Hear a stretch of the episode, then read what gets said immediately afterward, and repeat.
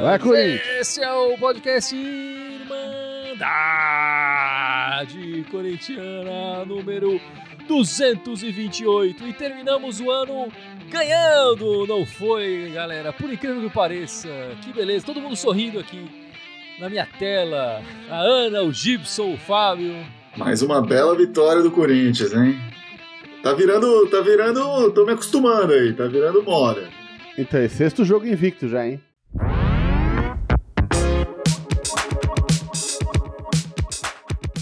Bom, como não pode deixar de ser, a gente está gravando esse podcast logo depois da partida é, vitória de 2 a 0 do Corinthians sobre o Botafogo. Então vamos começar falando do jogo, é claro, né?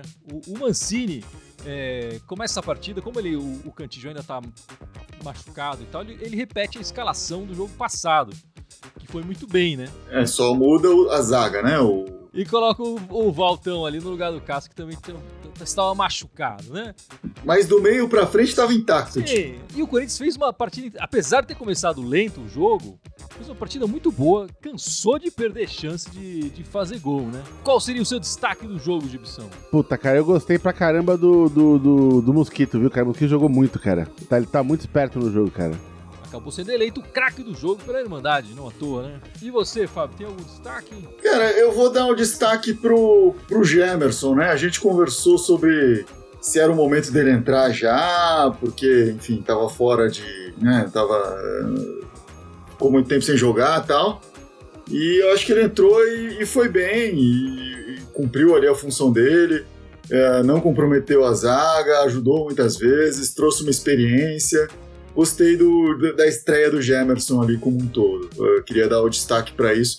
E você, Ana, tem algum destaque na partida de hoje? Não, Casares. né? Casares fez o, praticamente o, o gol decisivo, né? Jogou muito bem, outra vez passando, roubando bola.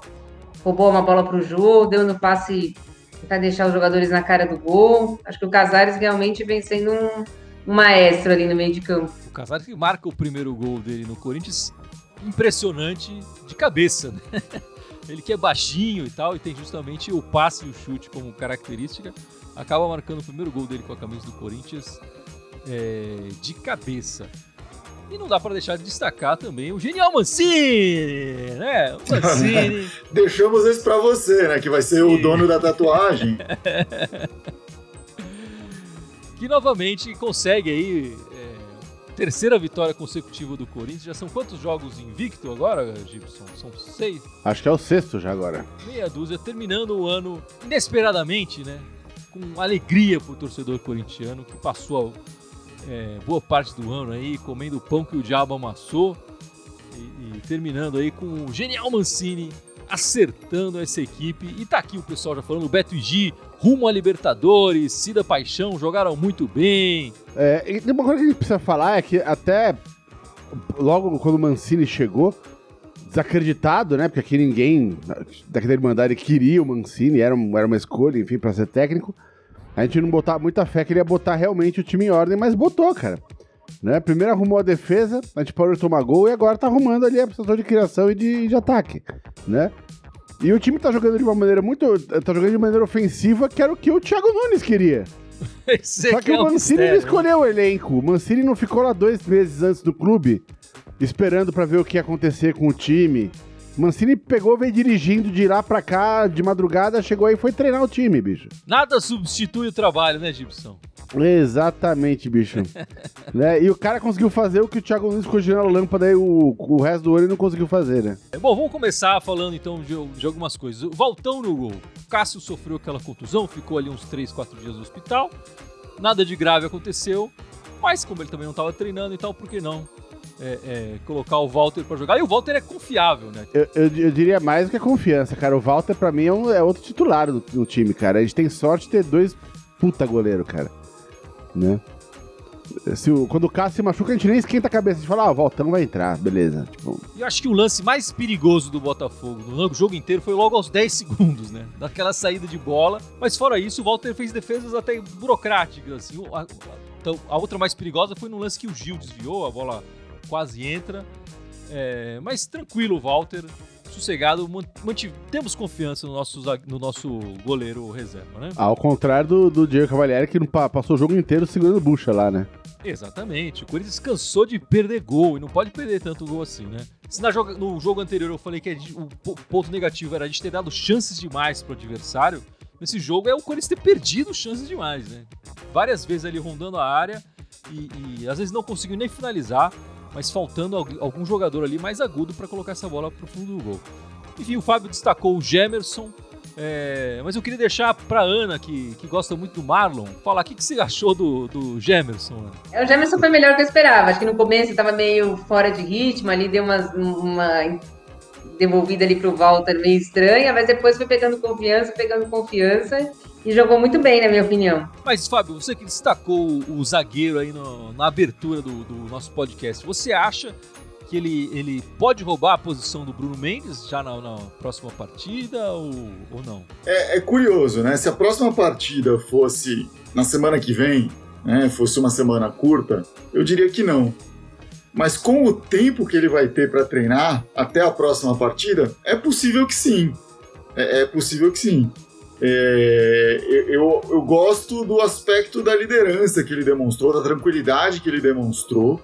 É, o Bruno Mendes jogou bem nesses tempos mais recentes, mas também demonstrou algumas afobações, algum nervosismo em alguns momentos, que até comprometeu essa continuidade dele, né? Foi expulso em tal partida, tomou cartão amarelo e tal é, acho que o Gemerson se mostra seguro ali para é, no treino possivelmente conquistar, né? Ele já mostrou num jogo é, a possibilidade de, de, atuar bem na zaga e acho que tem aí com, com duas semanas de treino total capacidade de, de, pegar essa vaga no treino agora. E o Jô? O Jô que ganhou uma, mais uma posição, mais uma chance ali no, no nosso ataque. E a gente sabe que o Gibson aqui é um defensor do ataque sem centroavante, né, Gibson? O que, que você achou do nosso Jô 77? Não, não é que eu sou um defensor do ataque centroavante. Se o, se o ataque, se o setor de criação cria e, e, tem um cara bom de centroavante, eu acho que vale a pena ter. Mas o Jô, cara, é, é, é me dói no coração, parece que eu adoro o Jô, cara, mas o Jô não tá com condição de jogo, ele tá muito lento. Né? E pra mim não tem nada a ver, não é que ele tá gordo, ele tá velho, cara. Ele não consegue mais correr ele se arrasta em campo. Mas o jogo é, tá muito lento, cara. E aí não dá, é jogar com o menos, é querer jogar com o Luan. Então, cara, hoje em dia eu jamais entraria com o jogo no, no time. Né? Eu acho que o Corinthians tem demonstrado ao longo desses últimos dois, três jogos um repertório amplo de jogadas que não necessita ter esse centroavante ali. Né? É, que, que ele resolva. Né? O repertório é do time, não é do centroavante. Ah, então acho que isso está é, tá se configurando um cenário onde de repente é melhor ter um cara mais móvel ali, que seja o próprio Davó, mas o Davó teve uma sequência de treinos ruim, pelo que o Mancini falou também, enfim. É, essa é a maior questão para mim é essa, assim, o quem que entraria no lugar do Jô se tirar o Jô agora? É, é, qual que seria uh, a peça que entraria? Seria o Davó, o Luan, o, sei lá.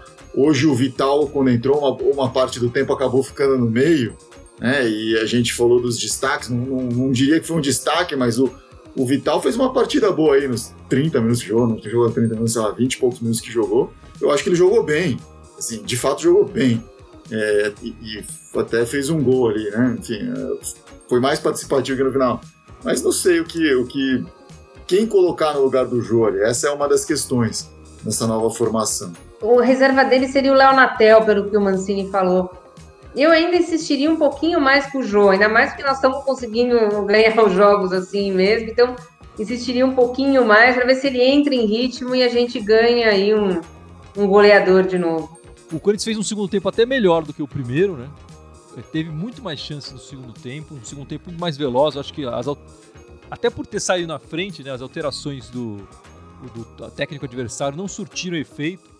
E o Corinthians começou a desperdiçar chances, assim, isso precisa ser é, não pode perder tanta chance assim. E de novo, eu, com, com, felicidade, eu vi vários jogadores saindo é, é, de campo é, exauridos, assim, depois, cansados depois de correr muito num campo pesado, com chuva, o time atacou o tempo inteiro. Mancini mudando completamente o, o, o ânimo da equipe, né? Queria é, é, também dar um. A Ana destacou o Casares, né? que fez o gol.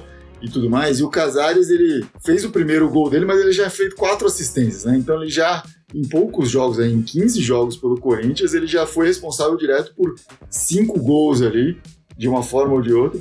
Acho que tá, tá fazendo uma diferença técnica nesse Corinthians de hoje. Né? Mas eu queria falar sobre um comentário do. Cadê aqui? Do Gutinho Dias, que ele falou. É, é, Corinthians perderam, perdemos muito tempo com o Thiago Nunes e o Coelho era pra gente estar brigando pelo título. O Thiago Nunes foi uma opção da diretoria e realmente a gente perdeu um tempo danado com isso. Né? Se você for pegar o aproveitamento do, do, do Mancini, tá em então de quanto, Fábio, o do Mancini hoje em dia? É, no, no, no, brasileiro, o Mancini tem um aproveitamento de 66,63%, dois terços dos pontos, né? Com esse aproveitamento do Mancini, né, desde que ele chegou, a gente poderia estar brigando pela liderança do campeonato ali, se ele tivesse desde o começo do campeonato. Então, se a gente não tivesse perdido realmente esse tempo com o Thiago Nunes, cara, e essa baboseira toda dele, a gente estaria brigando ali na frente do campeonato. Tem muita gente falando aqui do Ramiro, é, Walter é, Baigan, Ramiro não cabe nesse time. E o pessoal lembrando que ele levou o terceiro amarelo aqui. Frank Barbosa, Ramiro errou 90%, 90 dos passes, Deus me livre. Quem será o, o substituto do Ramiro para a próxima partida do Corinthians? É a pergunta que fica aqui. Acho que o Cantígio, né? É, se o Cantígio tiver na posição, tiver condições de jogo, enfim, como o jogo é, tem bastante tempo aí, provavelmente terá. O Mosquito continua no time, porque o, o que o Mancini fez, né? Ele recua o Ramiro para a posição de volante, que ele jogava ali de assistente do Fagner, e coloca o Mosquito ali na, na direita. Eu acho que agora sai o Ramiro, entra o Cantígio e o Mosquito fica lá na direita. É, até com chances, por que não, de que se, é, se o Cantinho jogar bem, se a equipe se, se firmar desse jeito, talvez até tirar o Ramiro é, da posição dele ali de assistente do Fagner. Apesar de eu achar que, de, que apesar dos passes errados, mas ele é um jogador muito importante para essa equipe. Não sei se eu tiraria o, o Ramiro do, da equipe, não. É, hoje o Ramiro foi mal nessa parte ofensiva, né? O que ele estava ele tava jogando bem até nesses últimos jogos nessa parte. Na parte defensiva, na parte tática, ele foi bem. Mas concordo com o pessoal, hoje ele errou muito, errou muito. É, errava os passes, tomava decisões erradas. É, foi, foi infeliz hoje o Ramiro na, na, na posição. Uh, acho que entra então ali o, o Cantígio, mas o Cantígio também não tem o, o poder de. Uh, a intensidade de marcação, de correria, não, não é esse motorzinho aí que é o Ramiro, por exemplo, né? Bom, chegando no final do ano, eu queria propor uma brincadeira diferente aqui com a gente, para vocês e tal. É, queria fazer uma pequena eleição com, com, os jogadores do Corinthians, o elenco do Corinthians em geral, né? E eu elegi três, três opções para cada item aqui. Eu queria que vocês dessem os seus votos e a gente discutisse um pouco. Para vocês, quem foi o melhor defensor do Corinthians no ano de 2000, é no ano inteiro. Não é só no brasileiro, enfim, é no ano inteiro. O melhor defensor do Corinthians em 2020. O Cássio, o Gil ou o Fábio Santos. O Fábio Santos eu, eu fiquei na dúvida de colocar ele aqui porque ele tem poucas partidas, né? Mas é, o futebol que ele vem mostrando e as notas que a gente tem dado para ele, ele, ele mereceu estar tá nesse, nesses três escolhidos aqui. Para você, Ana, quem foi o nosso melhor defensor em 2020? Ah, até pelo que você falou do Fábio Santos, eu vou tirar tirá-lo, tá? Da, da votação.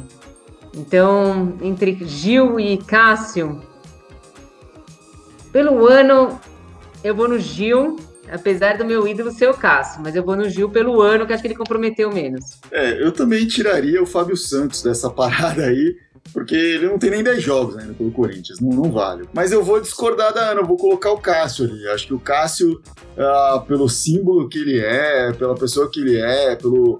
E, quando o Cássio é decisivo, ele é muito decisivo, né? Eu vou discordar dos dois, porque eu acho que o Fábio Santos resolveu um problema crônico da lateral esquerda do Corinthians, embora seja há pouco tempo.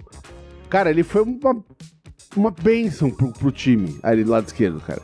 É, tem, tem, o Corinthians antes do Fábio Santos e depois do Fábio Santos, né? Não dá para comparar com o Sid Bacon, enfim, com outras alternativas. É, meu voto, apesar dele chegar, ter chegado há pouco tempo, quem mudou o jogo esse ano foi o Fábio Santos. Bom, então cada um votou em um, eu vou dar um voto de Minerva aqui e vou eleger o Gil o melhor defensor do Corinthians em 2020, certo? É, e quem foi o melhor meio-campo do Corinthians em 2020? As opções são Gabriel, Ramiro ou Casares?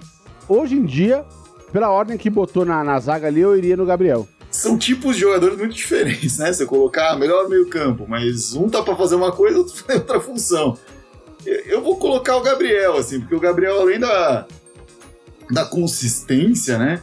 Ele foi um cara que é, ele começou o ano no Corinthians, várias vezes ele foi, ele entrou e, e, ajudou, mas por conta de opções do técnico, né? Ah, eu não quero esse cara assim, dessa, com esse estilo, saiu. E com o Mancini agora ele se consolidou mais ainda, né? Mas é um cara que ajudou o ano inteiro e sempre que entrou, contribuiu. Eu vou com, com o Gabriel nessa também. Ah, agora vai chover crítica em cima de mim, mas vamos lá.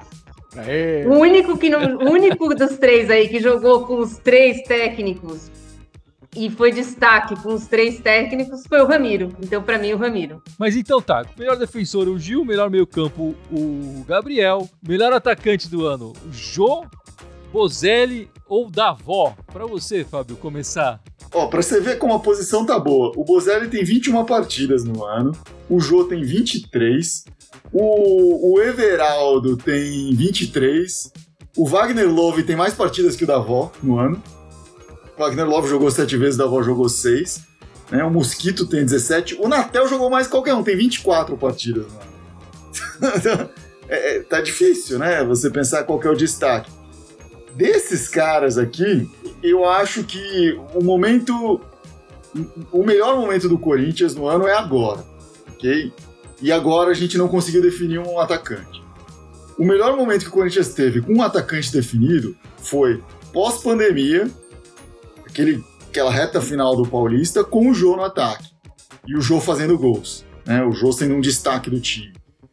Então eu vou com o Jô. Eu acho que dos três, apesar do Jô ser criticado e todo mundo aqui concordar, o, o Corinthians precisa de um atacante novo, eu acho que o Jô, é, desses três, e mesmo de qualquer outro atacante que a gente possa colocar ali, é o destaque. Impossível decidir melhor atacante.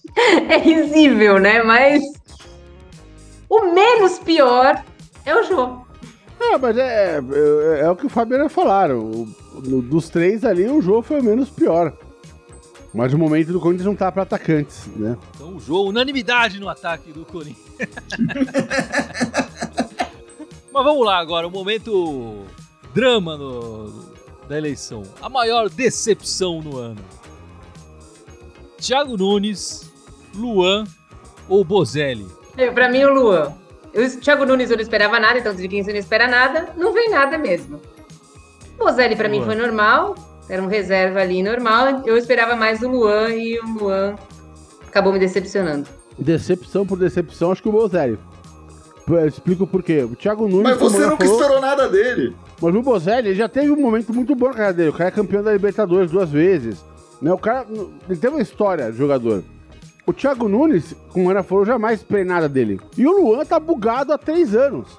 Ele tava lá encostado no Grêmio. Eu não sei porque trouxeram ele. O Thiago Nunes achou que ia recuperar ele. Agora, o Bozelli, desses três, é o único. Pô, tem, tem uma, ele tem uma história de carreira dele que a participação dele no Corinthians ficou muito abaixo. Muito abaixo do que, ele, do que foi o resto da carreira dele.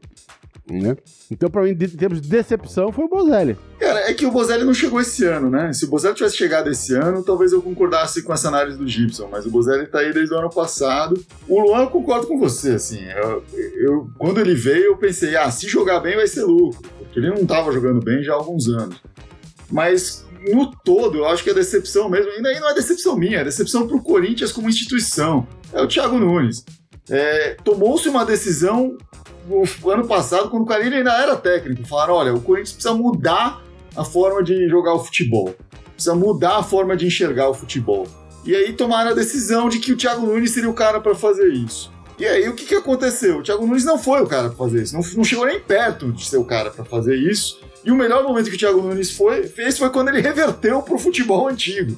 Né? E o Corinthians agora, com o Mancini, está conseguindo de novo repensar o futebol do Corinthians, mas de uma forma é, do, como era anteriormente, né?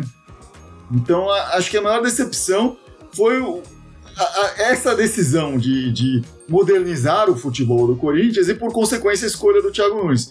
Isso foi a grande decepção do Corinthians no ano, foi o que atrasou o Corinthians mais do que qualquer outra coisa nesse ano e possivelmente até para o ano que vem, né? Porque se não, se não conseguir garfar uma vaga de Libertadores e tal, isso vai atrasar o Corinthians a um prazo ainda maior. Bom, cada um votou em um, meu voto de Minerva. Eu vou acompanhar o Fábio aí. Para mim, a maior decepção foi o, o Thiago Nunes. Eu tinha, eu tinha esperanças de que ele conseguisse fazer o, o time jogar melhor. E agora, para terminar numa maneira positiva, né? Quem foi a maior surpresa é, desse ano de 2020 para o Corinthians? Foi o Casares? O Bruno Mendes? Ou o Mancini, Ana? Mancini.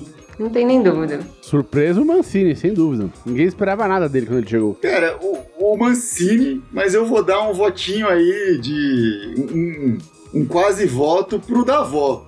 Pra mim, o, o que o Davó fez nos dois jogos que ele fez gol e tal, enfim, ele foi um dos caras que mais. Quando deu certo o Davó em algum momento, eu fiquei realmente surpreso.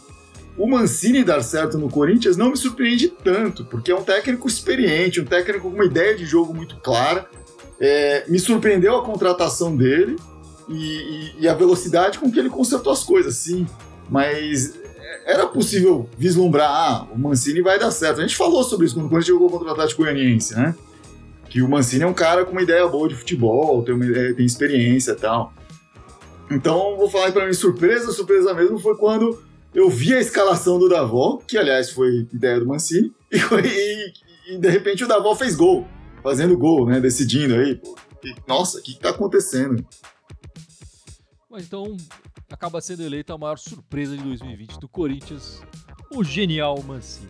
Próximo jogo do Corinthians, então, é contra o Fluminense, né? Na Neoquímica Arena, quarta-feira, dia 13 de janeiro, é, nove e meia da noite. O... o jogo de seis pontos, hein? Isso que eu ia falar, né? Com a vitória do Corinthians, o Fluminense é o oitavo colocado, tá um ponto apenas na frente do Corinthians. Esse jogo passa.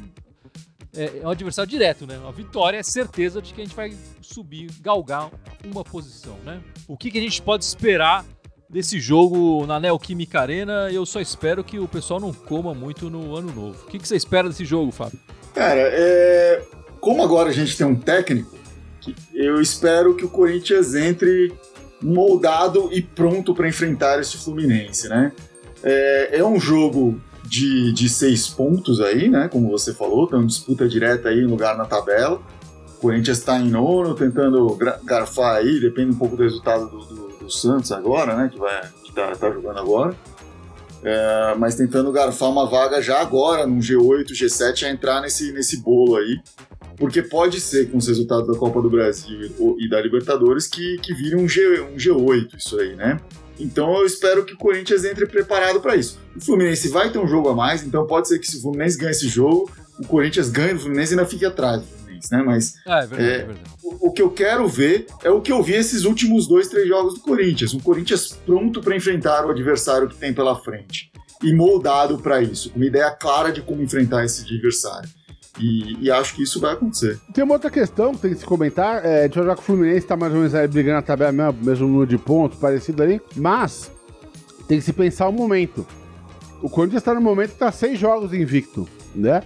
Tá no momento ascendente. E o, e o Flu tá no momento muito ruim. Nos últimos cinco jogos, empatou dois, ganhou um só e perdeu os últimos dois jogos. Então a, a maré não tá pra peixar no Flu, não. É, é momento para chegar em cima deles, vão jogar em casa. Tem que ganhar esse jogo aí. É, eu espero que jogue a mesma coisa que vem jogando nos últimos três jogos. Espero que não caia aí por causa do dessa parada. É, que o, que o Genial Mancini consiga mantenha o time unido e focado, né, nesse começo de ano. E eu espero que se algum jogador do Corinthians foi convocado para a festa do Neymar, não vá e, e treine mais e que continue é, focado no no futebol, né? No futebol, né? Mas isso é uma coisa que a gente tem que falar. O, o que tá legal de ver, além de, obviamente, ver o Corinthians jogando bem, etc., e acho que todas as coisas estão relacionadas, é ver o grupo afim de jogar, assim, gostando de jogar bola, né? Parecia que a gente viu o time com o Coelho, com o Thiago Nunes, parecia que um time que tava, assim, tá jogando futebol para receber salário, não tá jogando futebol porque quer jogar futebol, porque gosta de futebol. Ele tá jogando só para ser pago e pronto. Às vezes ganha, às vezes perde, foda-se, não importa, né? Então, isso é muito legal, ver o clube o, o, time voltando a ter gosto pelo jogo de futebol. Isso é muito bacana de ver. E, e só lembrando, pessoal, a, a, como agora vai ter esse intervalo de, de, jogos do Corinthians e tal, a Irmandade também vai fazer uma pequena pausa, né? A gente está fazendo nosso último podcast aqui do ano E a gente vai fazer o pós-jogo na quarta-feira, dia 13. Mas a gravação de domingo do podcast volta só é, no dia 17 de, de janeiro. É, a gravação do podcast dominical que a gente faz aqui. Certo? Mas o, o pós-jogo do dia 13 a gente vai fazer com certeza. Quer falar das meninas, Fábio? Claro, claro. A gente já falou, né? Na semana passada terminou o, o ano das meninas, elas conquistaram aí o, o paulista também, além do brasileiro que já tinham conquistado. Algumas coisas importantes aí sobre o time. A goleira Lele, que completou 100 jogos pelo Corinthians justo na, nesse último jogo do ano, é, anunciou que não vai retornar ao time e isso já gerou uma, uma preocupação para muitos dos torcedores aí. Vi nas redes sociais o pessoal perguntando: pô, não pode deixar o time sair e tal. Então, eh, acho que em resposta a isso, o time tem, tem falado muito sobre quem renovou aí com, com, com o Corinthians nesse ano. Queria passar um pouco sobre essa lista. E também destacar uma coisa, né? Porque no, no, feminino, ao contrário do, do masculino, que são contratos mais longos, o feminino a tendência são contratos mais curtos, contratos de um ano, é, no máximo dois anos, por vários motivos. O primeiro é que, assim, há uma projeção de valorização do futebol feminino, então um contrato que eu faço hoje longo, vai, daqui a dois anos pode estar muito obsoleto em termos de valores, né? E, e também porque é muito incerto ainda, né? Então tem muitas jogadoras com contrato terminando esse ano, né? E, e, muitas delas uh, afirmando aqui, reafirmando que vão retornar ao Corinthians. Vamos lá. A Pati, que é importante, que é a goleira reserva, né? então tá voltando, tá voltando aí, já que a goleira titular saiu. A Pardal, a Ingrid, jovem talento do Corinthians, está retornando aí também. Adriana, atacante, voltando. Crivellari voltando. Vicky Albuquerque, outra jovem, muito talentosa. Érica, zagueira da seleção, tá aí de volta também. A Tamires, também da seleção, também de volta. Ela e a Érica alternam aí a faixa de capitão, são muito importantes para o time. Gabi Portilho, Gi Campiolo, a lateral esquerda Catiúcia, Diane, volante, que foi titular nessa reta final aí, tá, tá de volta também. A Grazi, é, acredito que a Gabi Nunes né, já ainda tem contrato para o ano que vem, então ela não precisa, não tá nesse bolo de anúncios, porque já está contratada. Um nome que está faltando aqui é a Andressinha, porque a Andressinha foi contratada para este ano, para o Corinthians, e gostaria de vê-la renovando aí para continuar no Corinthians, né? Tá vendo o mercado, mas espero que o Corinthians consiga valorizá-la e mantê-la no time também. É, vale o esforço para segurar a Andressinha, sim. E ainda falta a Gabi Zanotti, é, Zanotti. Né? É, é, difícil saber a situação contratual das meninas, né? Porque não, não é uma informação é, tão clara assim, né? Eu tentei dar uma pesquisada para ver, assim, se você pesquisa umas coisas, você consegue saber quando que tá acabando o contrato do Jonathan Cafu, sei lá, de quem, enfim.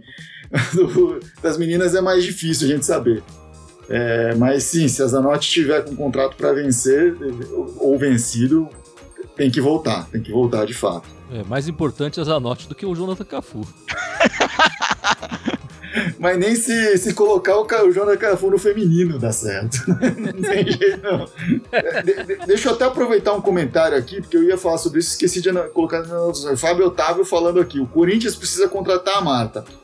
O Fábio Otávio está falando isso, e isso é um boato que está surgindo aí de uma forma uh, forte, porque a Marta fez um contrato com a Neoquímica, ou, ou com a Hipermarca, não sei, para ser a embaixatriz do, da marca, sei lá o que. E como tem essa relação não só com o Corinthians, como também com, a, com o time feminino do Corinthians, né? É, é, é relevante e é uma possibilidade real de surgir Marta no Corinthians aí para o ano que vem, né? O Corinthians despontando com a força que tem, estando associada à marca que já é patrocinadora da jogadora. Isso pode acontecer, tá, tem muitos boatos rolando sobre isso. Vamos ver, imagina. Eu não sei nem onde colocar ela no time, porque tem tanto talento, mas pode entrar aí. Coloca ela no lugar da Lele ali no gol, sei lá.